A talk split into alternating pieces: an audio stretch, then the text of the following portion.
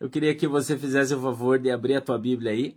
Tá legal? Faça a gentileza, abra a tua Bíblia, Evangelho de Mateus, capítulo de número 21, tá bom? Evangelho de Mateus, capítulo de número 21, verso de número 1. Por favor, abra a tua Bíblia aí junto comigo. O tema dessa mensagem é 400 anos, tá? É o tema da mensagem é 400 anos. Não, irmã Rosana, é, é chá verde mesmo, tá? Vamos lá? Eu vou ler o texto, tá? Eu vou ler o texto agora de Mateus 21, verso 1, tá bom? Presta atenção, diz assim, ó. E quando se aproximaram de Jerusalém e chegaram a Betfagé, ao Monte das Oliveiras, enviou então Jesus dois discípulos, dizendo-lhes: presta atenção aí, irmão. Ide à aldeia que está de frente de vós, e logo encontrareis uma jumenta presa e um jumentinho com ela. Desprendei-a e trazei-mos. E, se alguém vos disser alguma coisa, direis que o Senhor precisa deles, e logo os enviará. Ora, tudo isso aconteceu para que se cumprisse o que foi dito pelo profeta que diz: Dizei à filha de Sião: Eis que o teu rei aí te vem, humilde, e assentado sobre uma jumenta e sobre um jumentinho, filho de animal de carga. E, indo os discípulos e fazendo como Jesus lhes ordenara, trouxeram a jumenta e o jumentinho e sobre eles puseram as suas vestes e fizeram-no assentar em cima. E muitíssima gente estendia suas vestes pelo chão, ou pelo caminho. E outros cortavam ramos de árvores e os espalhavam pelo caminho.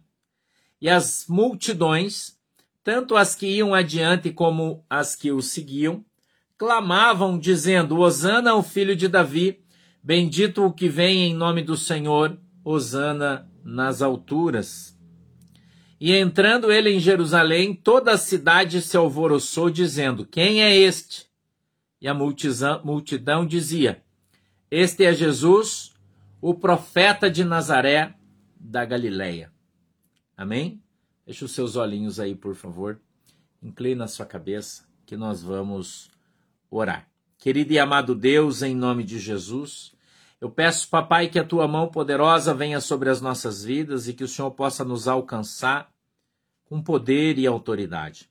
Dá para nós, Senhor, discernimento e entendimento da tua palavra para que ela possa descer revelada aos nossos corações, segundo é a vontade e o desejo do teu coração. Papai do céu, em nome de Jesus eu peço que a tua mão, Senhor, possa nos dirigir e direcionar em todos os momentos da nossa vida.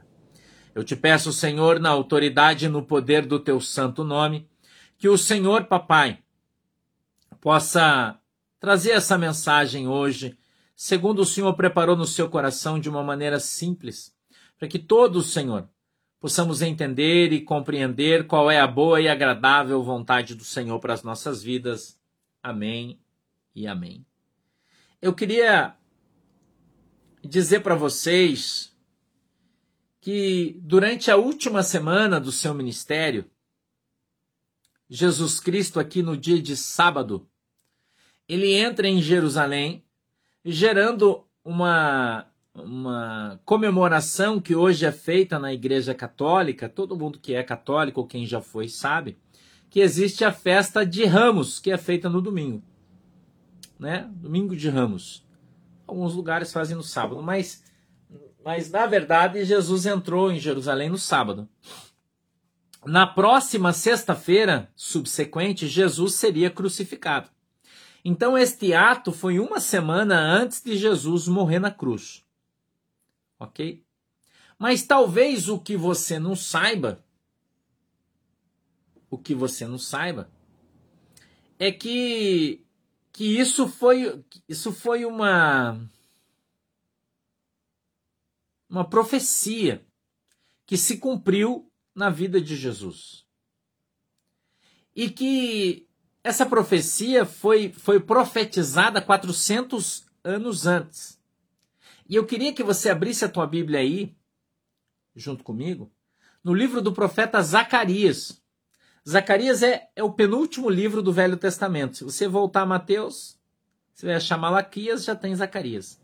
No capítulo 9, no verso de número 9, se você puder fazer o favor e abrir junto comigo Zacarias, capítulo de número 9 e verso de número 9, e eu quero te falar algo muito importante hoje. Eu quero pedir para você que está no YouTube que você não deixe de curtir a nossa página. A gente tem aí 3.500 pessoas nos assistindo e só 1.900 que deram o seu like.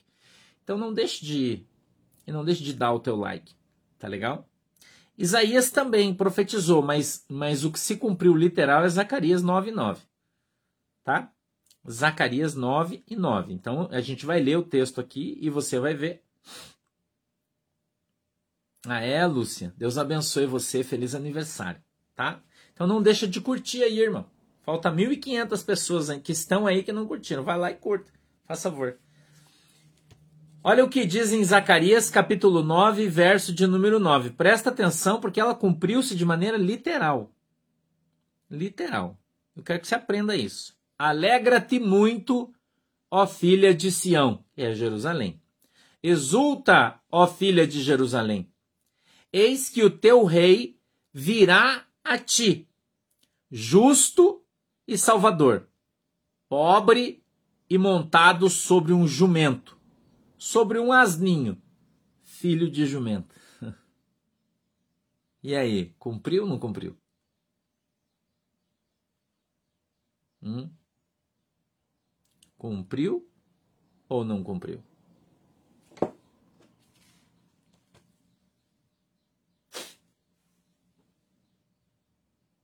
Alguns historiadores dizem que Jesus sempre se preocupou em fazer as coisas exatamente como estavam escritas para que viesse a se cumprir a palavra de Deus que foi profetizada na boca dos profetas.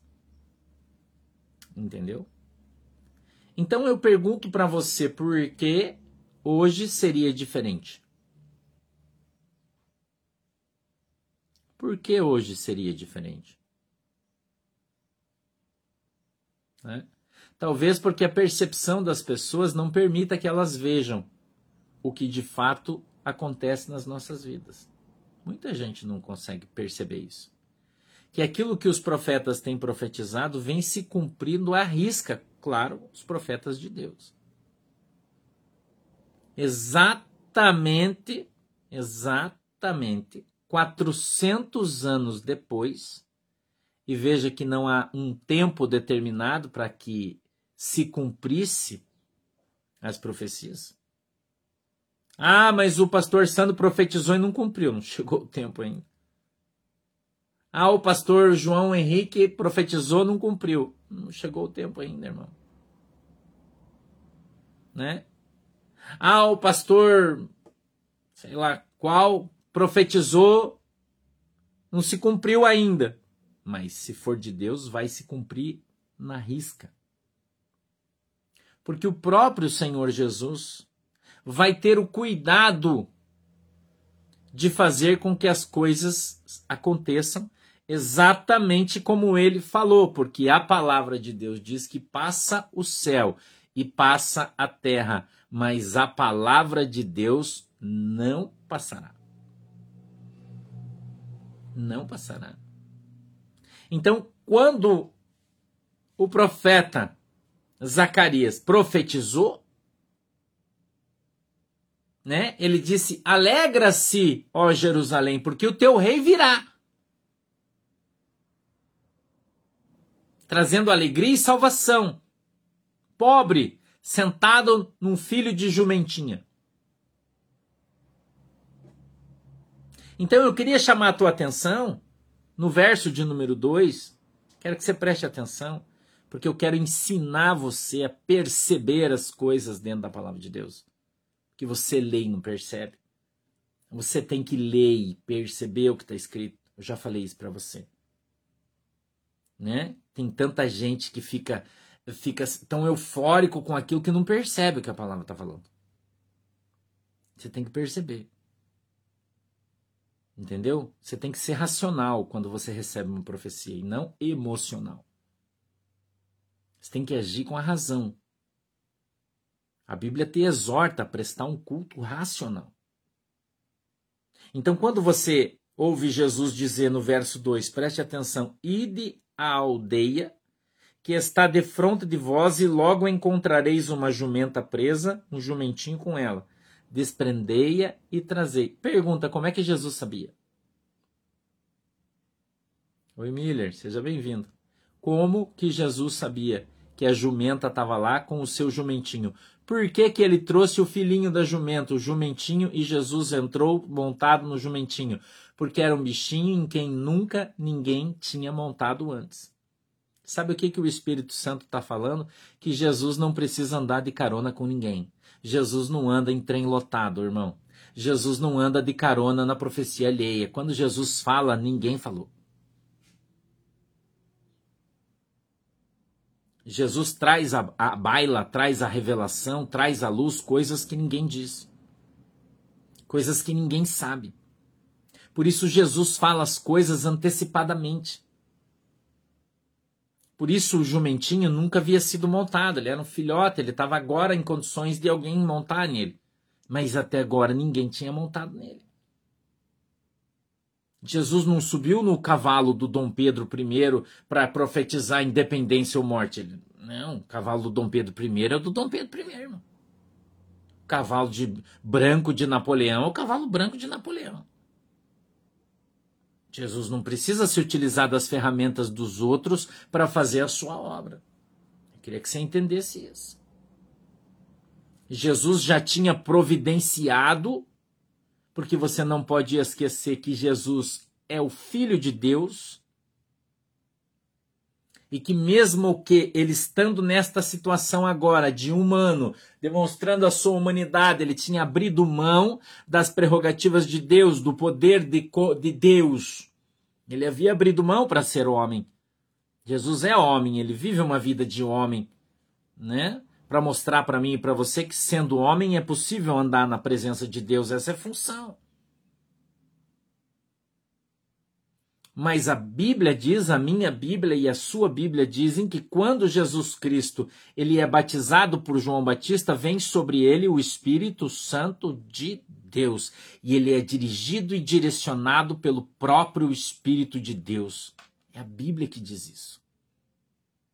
Então, mesmo Jesus tendo abrido mão das prerrogativas de Deus, ele agora está cheio com o Espírito Santo de Deus que dirige e direciona o seu ministério.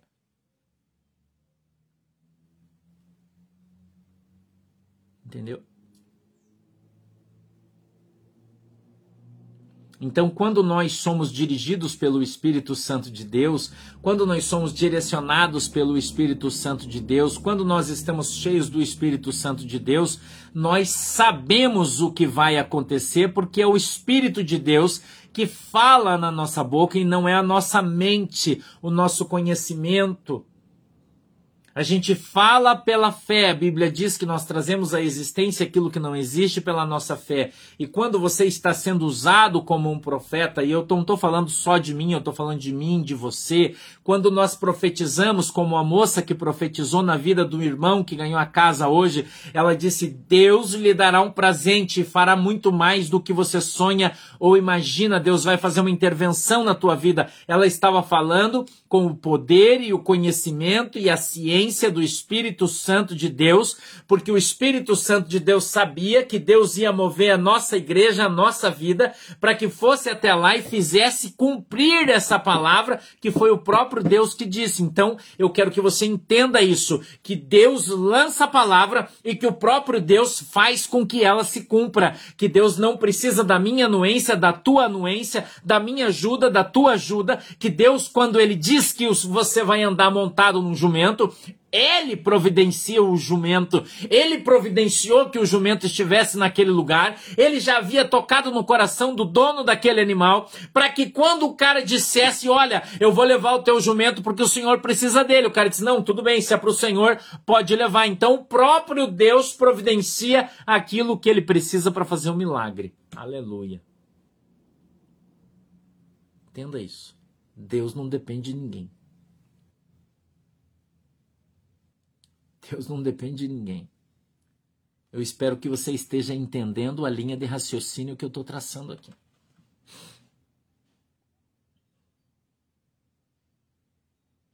Então, aquilo que Deus usou a boca do seu profeta ou dos seus profetas para profetizar, isso cumprir-se-á literalmente, porque Deus proverá os meios para que isso aconteça.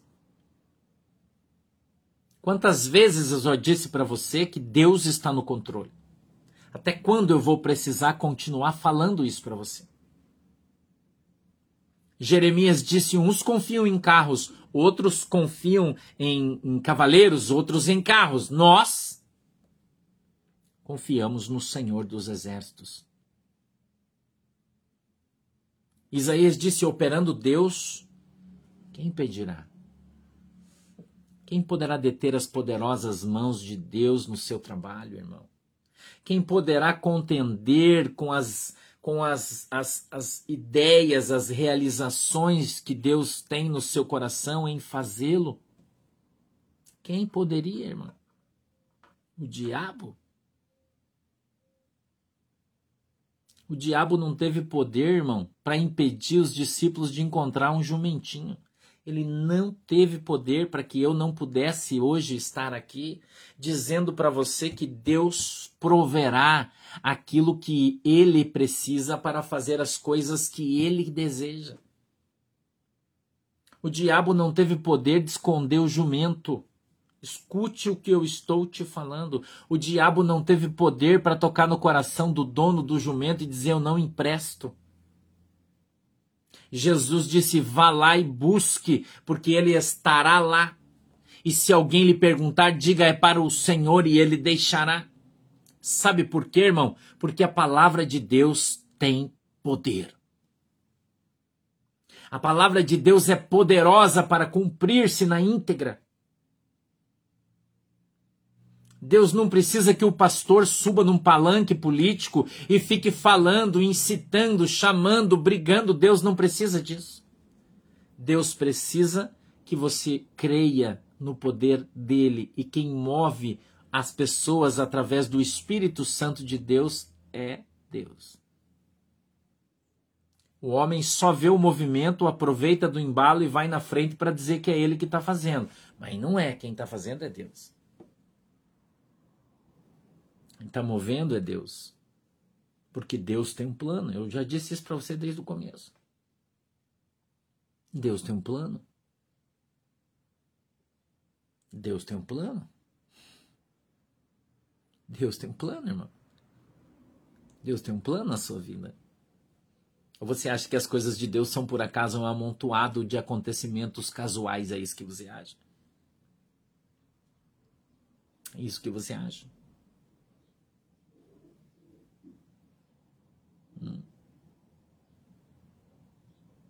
É isso que você acha. Não foi Deus quem levantou Nabucodonosor para levar o povo para o cativeiro? Não foi Deus quem endureceu o coração de Faraó? Não foi Deus quem preparou Moisés 40 anos conduzindo as ovelhas no deserto? Não foi Deus quem fez Labão ter tantas ovelhas para que Jacó pudesse possuí-las e voltar rico? Você não acredita no plano de Deus? Você não crê que Deus é suficientemente poderoso, suficientemente poderoso para prover para si aquilo que ele precisa? Se você não acredita, eu tenho uma surpresa para você. Deus proverá para si o cordeiro para o sacrifício. Abraão aprendeu isso muito cedo.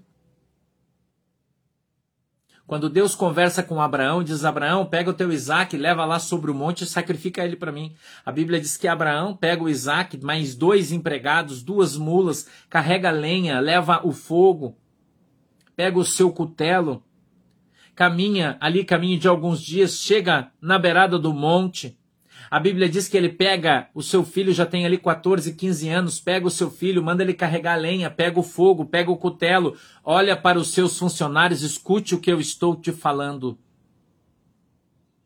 E diz para os seus moços: Me esperem aqui, porque eu subirei com um jovem para sacrificar, e logo nós voltaremos. Leia a Bíblia. Em nenhum momento Abraão achou que Deus iria matar o Isaac. Em nenhum momento Abraão deixou de confiar em Deus. Em nenhum momento. Irmão, Deus teve a intenção de tomar o Isaac do Abraão, ele apenas queria saber se Abraão o amava adequadamente, da maneira correta, a ponto de dar o seu tudo, mas Deus nunca quis o Isaac. Deus queria a confiança e a fidelidade de Abraão. Espero que você esteja entendendo o que eu estou te falando.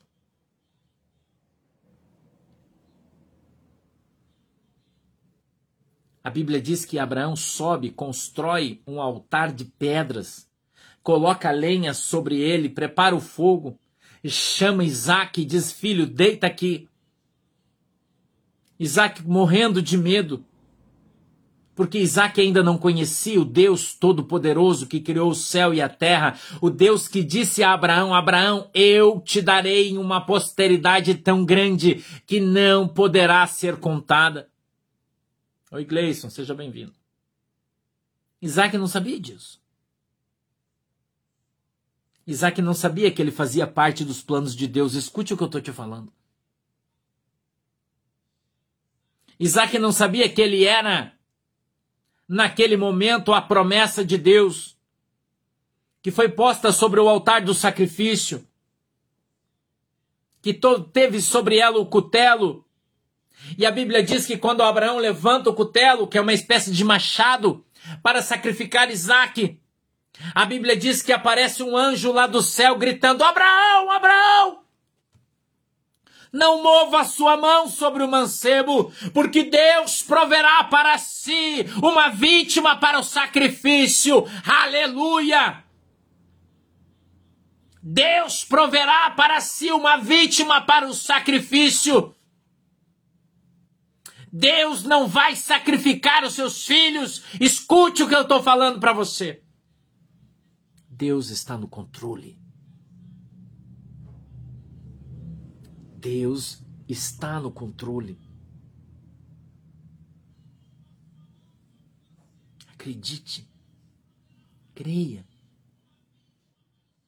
A Bíblia diz que quando Abraão abaixa o braço e olha para trás, tem atrás dele um arbusto, e neste arbusto tem um carneiro com os seus chifres presos para que não saísse.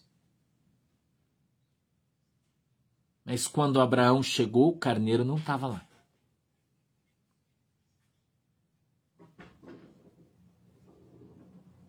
Quando Abraão chegou, o carneiro não estava lá.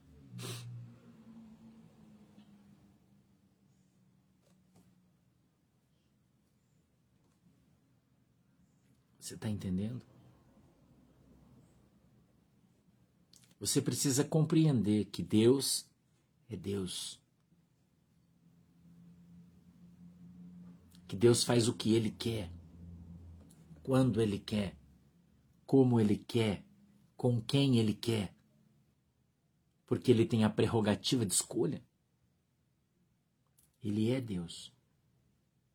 Ele é Senhor, Salvador, provedor. Então não fique achando você que tem algum homem no comando ou no controle das coisas, porque não tem. Que tem um pai dessa criança, porque não tem. O pai é Deus. Foi Deus quem usou os seus profetas para profetizar e é Deus que vai fazer cumprir-se. Entenda isso. Queria que você entendesse isso. Deus é poderoso. Deus é poderoso para fazer cumprir na nossa vida a promessa, a palavra. E quando acontecer, você vai lembrar e vai dizer: Meu Deus, exatamente como o profeta de Deus profetizou. Assim aconteceu. Assim aconteceu. Porque Deus é poderoso para cumprir com a sua palavra. A mim e a você cabe obedecer. Tem que buscar o jumentinho? Vai buscar. Vai buscar. A mim e a você cabe isso. Obedecer. E deixar Deus fazer a obra, irmão. Deixa Deus mover as águas do tanque. Deixa Deus se levantar na proa do barco repreender as ondas, o vento, para que a tempestade se acalme. Deus sempre esteve no barco, Deus sempre esteve no controle. Eu queria que você entendesse isso. E vou dizer mais uma coisa para você, escute bem o que eu vou te falar. Deus não tem pressa. A pressa é minha e sua. Deus não tem pressa porque Deus gosta de comer o pato gordo. Escute o que eu vou te falar. Deus não gosta de comer pato magro. Deus gosta de comer pato gordo. E muitas vezes Deus deixa o pato engordar, irmão. Muitas vezes Deus deixa o pato engordar. O Espírito Santo fez eu lembrar de uma piada. Eu vou te contar uma piada.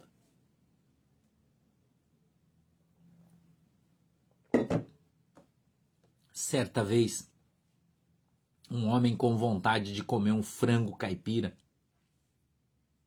olhou para o seu galinheiro e viu um galo grande, gordo, e falou: Hoje vou comer um galo cozido com polenta. Entrou no seu galinheiro, escute o que eu estou falando. Preste bem atenção no que eu vou te falar. Isso é uma parábola, escute entrou no galinheiro, viu aquele galo grande, pega o galo pelo pescoço, torce o seu pescoço e saindo com ele do galinheiro, tá aquele pato gordo lá dentro do galinheiro. Olha para o galo morto e fala assim: quá, quá, quá, quá, quá, quá, quá. Quá, quá, quá, quá, quá. Você já viu o pato rindo? O pato ri assim. O dono do galinheiro parou, com o galo na mão. Olha para trás, para a cara do pato que está rindo. E diz assim: Ri, pato, amanhã eu te como.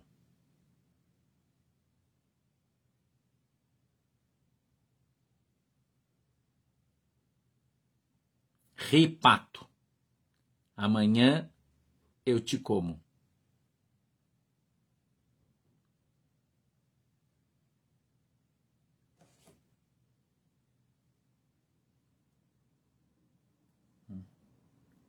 Ouça isso.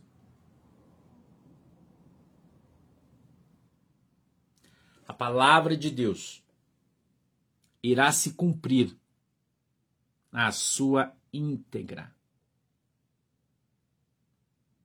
na íntegra. Quem manda no galinheiro é o dono da, dos bichos. Entendeu? Deus gosta de comer pato gordo.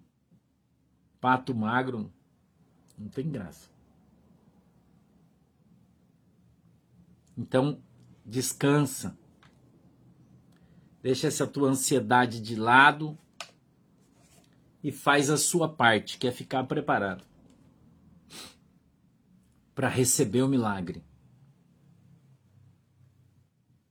Fica preparado para receber o milagre, irmão, porque ele está vindo e ele vai chegar. Ele vai chegar. O milagre é a ação de Deus. Ele vai chegar. Então eu e você precisamos estar cônscios, cientes, acordados para tudo que está vindo sobre nós. Amém? Deixa eu orar por você, tá? Já já está na hora. Vou orar por você. Vou te despedir. Às 17 horas a gente vai estar na live lá do jornalista Oswaldo. E às 20 horas a gente está aqui, tá? Para fazer o nosso culto público. Tá legal?